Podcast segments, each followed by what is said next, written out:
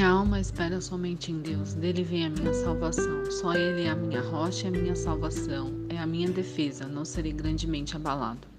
Salmo 62, 1, 2. Em todo tempo temos que lembrar que nossa salvação vem do Senhor. Em todo tempo temos que lembrar quem é a nossa rocha. Davi nos ensina em quem devemos confiar, que diante das adversidades, quem é o nosso equilíbrio. Deus é a nossa rocha firme, o nosso refúgio e a nossa constância, pois Ele é o mesmo ontem, hoje e sempre. Então te convido a fazer disso a sua pequena oração do dia e a memorizar esse versículo para que fique na sua mente.